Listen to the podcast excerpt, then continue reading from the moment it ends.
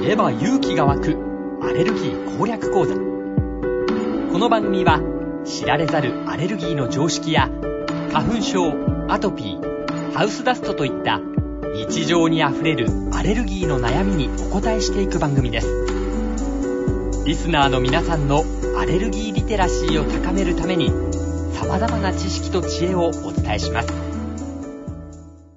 知れば勇気が湧くアレルギー攻略講座番組ナビゲーターの伊海雄一です。札幌市のアルバアレルギークリニック院長、鈴木康信先生にアレルギーに関する様々な知識や知恵など教えていただきます。鈴木先生、よろしくお願いします。よろしくお願いします。鈴木先生、もうほんとこの数回続けてる気になるニュース、一番熱量持ってるんで、も う、毎回もう聞きます。聞くことにします。はい、ありがとうございます。はい。今なんでしょう。今ですか、あはい。の、マイクロソフトが、はい。オープン AI っていう会社に、はい。あの、100億ドル要するにはい1兆3200億円ぐらい、投資することで今話し合ってるっていう。これも大々的に報道されてるやつなんですけど、知ってますいや、えー、知りませんでした。こ知れらなのいどこに、これのどこに鈴木先生は興奮してるんですかあの、オープン AI ってそもそも誰の会社かっていうと、はい。あの、テスラのとスペース X はい。の、まあ、が有名ですけども、イーロン・マスクさんと、はい。ツイッター買収でもね。はい、ツイッター買収。今、今、はツイい。ッターも持ってますよね。はい。あと、サム・アルトマンっていう投資家の人が共同で創業した会社なんですよ。はい。で、サム・アルトマンさんっていうのは、その、昔、Y コンビネーターっていうところの代表をやってて、Airbnb とドアダッシュに投資してた人なんですよね。はい。 Airbnb とかドアダッシュはちょっと身近じゃないですか、みんなの。えーと、すいません。僕はあまり身近ではないあ。まり身近じゃない。はい。 はい。え、旅行行った時どこに泊まるんですかそしたら。旅行行った時どこに泊まるはい。ホテルに泊まるのホテル泊まりますよ。ホテル泊まるホテでルでししょ。ょ。あ、まあ、泊ホまテるルじか。ゃないとこ泊まるんですか 俺、俺、Airbnb ばっかりです。そうなんだ。昔から、はい。人の家ばっかり。あ、そう、あ、人の家。うん。まあ、人の家。まあ、家ですよ。そうなんですね。うん。まあ、そもそもその、ヨーロッパに、だいたい毎年コロナの前は2週間から1ヶ月はいたんですけど、はい。その時って、妹の家族、まあ、妹フランス住んでるんで、はい。妹の家族とうちの家族で移動する時って、2家族移動するからホテルに泊まれないんですよ。人数ああ、ニーズ的に。はい。だからどうしても一軒家を丸ごと借りるっていうシステムになるんですけど、はい。そうなってくると Airbnb を使わざるを得なくなるっていう感じです。ああ、そうなんですね。ちょっと、私の生活レベルとは、はい、違う。生活レベルも何もだって Airbnb の方が安いん だから。あ、そうなんですかみんなで一軒家シェアするんだから安いかなの。が安いんですかあそう安い安い。うん。で、まあ、あとドアダッシュはね、あのーみんなデリバリー頼むときとか使いませんいや使、う使ったことないです。はいそ。うですね。やめよ う。あのーやめよう。 そういうね、あのーすごい会社はい。に携わってるような人たちが作った、あのーオープン AI っていう会社があるんですよ。はい。 これがめちゃくちゃすごいんだわ。はい。すごいなわって、もう、すごいんだわ勢いになりましたけど。はい。喋りこ方れが、はあの、今、まあ、有名なのはチャット GPT。い。はい。はい、チャットシステムですね。は落合陽一さんとかも使ったよみたいな話をツイートされてたようなはい。会社なんですけど、こえのチャット GPT っていうのは、えうん。 GPT-3 っていうシステムを使ってるんですよ。はい。うん、でこの GPT-3 っていうのは、OpenAI っていう会社が、はい。あのー作り出した言語モデルっていうのが、言語モデルっていうシステムなんですよね。はい。で、この言語モデルっていうのは、あのー人間が話したり書いたりするじゃないですか、言葉を。はい言。葉ってね。うんで、それを、まあ、私はってきたら、まあ次に来る単語は、みたいのを文脈の流れで予想して文章を作るんですよ。はい。飲み込まれてるそう。はい。はい。単語の出現確率で予想して文章を作るっていう、まあ難しく言うとそういう感じになるんですけど、はい。これの正答率が驚異的なんですよ。マジすごいんですよ。マジすごい。だからマジす、ごいですはい。その、で、Google マップで、うんイタリアン美味しい店と、イタリアンまずい店って入れると、はい。同じお店が出てくるっていうの有名な話じゃないですか。それ有名な話なんですかめちゃくちゃ有名じゃないですか、そんなの。美味しい店と、まずい店。同じ店が出てくるんですよ。出ちゃうんですか。で、それは、あのー多くの人、当たり前ですけど、はいイタリアンっていう単語を、はい。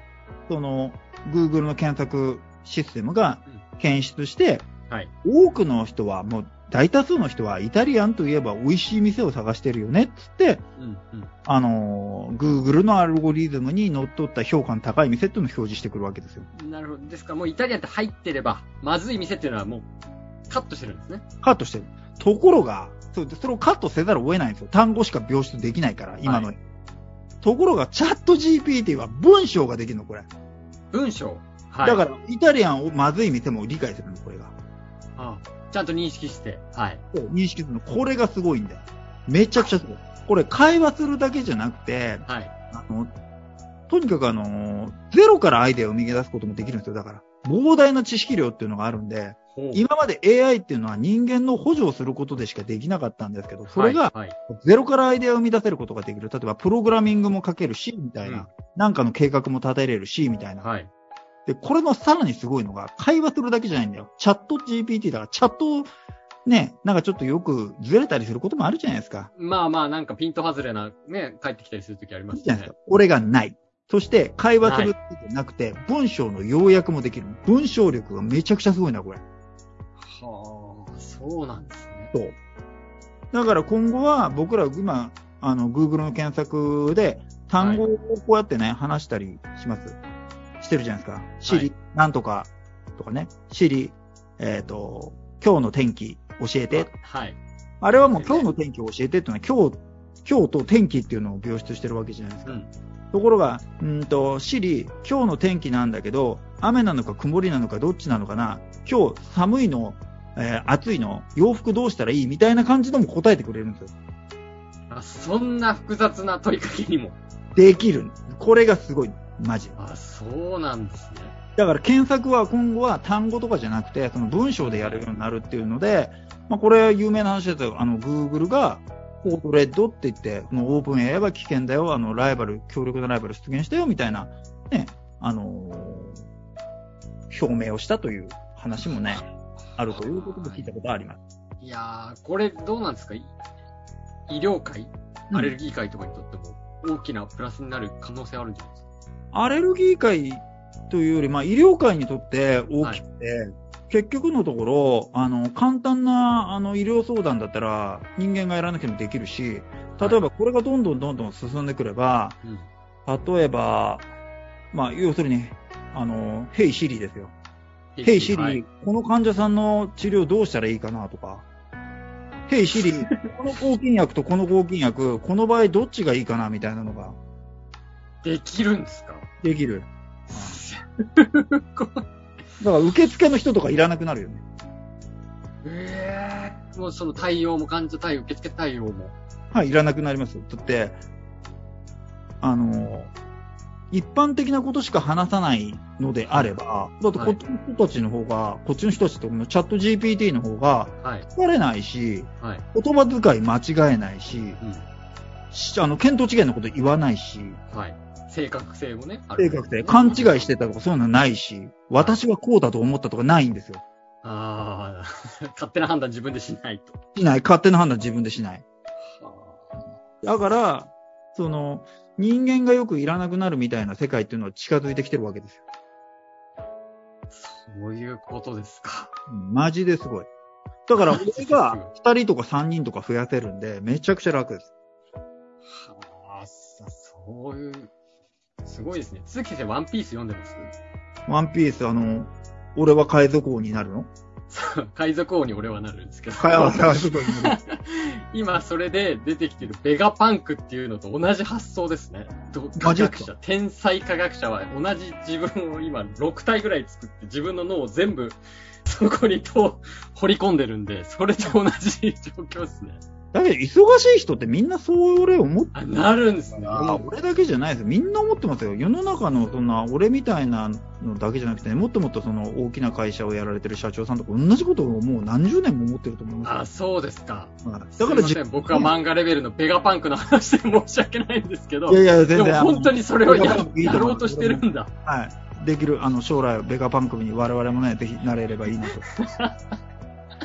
あ、そうですか。ぜひ我々も。はい。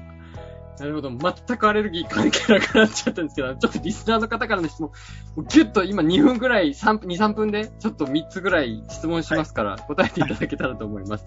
えー、1つ目の質問です。40代の方から、汗もはアレルギーなのでしょうかアレルギーじゃないですね。あのアレルギーじゃない。はい、パターンが2つあって、汗も、汗でかぶれた時と、はい。汗の出る穴が詰まっちゃって湿疹みたいになってる時っていうのは2パターンあるんですよ。あ、そうなんですね。はい。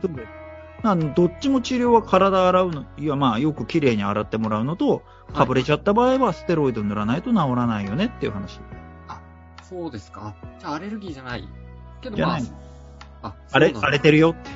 肌肌が荒れてる状態荒れてるよ汗によってあということだそうです二つ目の質問です30代女性の方からありがとうございます最近よく耳にする美肌菌って何ですか美肌菌って存在しないです。存在しないはしないです美肌菌っていうのは肌にいる、はい常にいる常在菌、はい正常な細菌たちのことを、はいマーケティングの用語として美肌菌って呼んでるだけなんですよ。そうなんですねで、あのーまあ、詳しく定義すると、まあ、皮膚の常在菌っていうのは、あのー肌をはい弱酸性に保ってくれるんですよ。はいで弱酸性に保ってくれていることで、俗に言う肌に悪さをする悪玉菌っていうのは繁殖しない。はいそれが美肌菌。っていう、まあ、呼び方にしてるっていうこと呼び方にしてるマーケティングです。あマーケ、マーケ。なるほどまあ確かにテレビの番組とかでねなんかキャッチとしてはものすごい食いつきは良さそうですもんねね。それだけです。あ、そういうことなんですねう。だそうです。 ありがとうございます。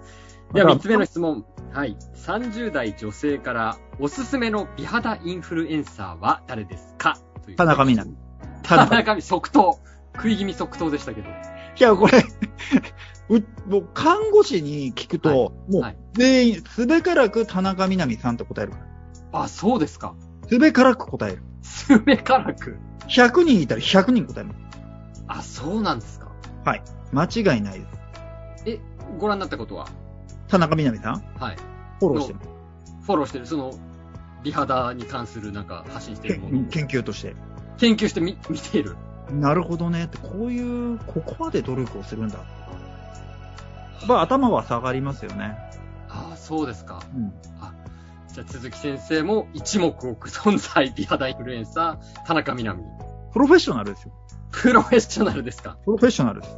美のプロフェッショナル。美のプロフェッショナル。あ、そうですか。なかなかね、鈴木先生が認める、これだけ認めるっていうことはね、なかなかないと思うんでそすんなことない。。